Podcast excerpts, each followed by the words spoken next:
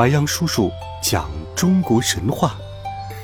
黄帝，成龙升天的华夏始祖。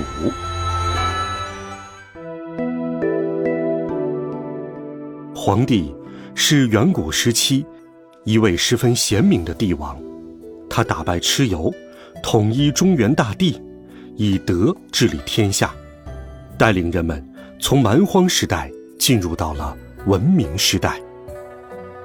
在皇帝统治时期，他发明了许多东西，比如舟、车、历法、音乐、算术等。据说。皇帝在晚年时候还发明了鼎，鼎是做什么用的呢？是人们用来做饭的。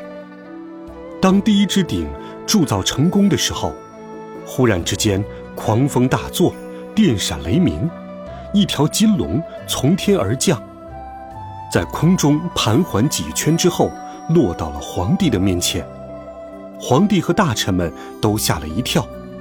只见那金龙朝着皇帝俯下了头，口吐人言道：“天帝要召见你，命我来带你上天庭，你且随我来吧。”听到金龙的话，皇帝非常激动，对着金龙点点头，便立即翻身骑上了龙背，然后对群臣说道：“我将前去面见天帝。”以后就请你们保重了。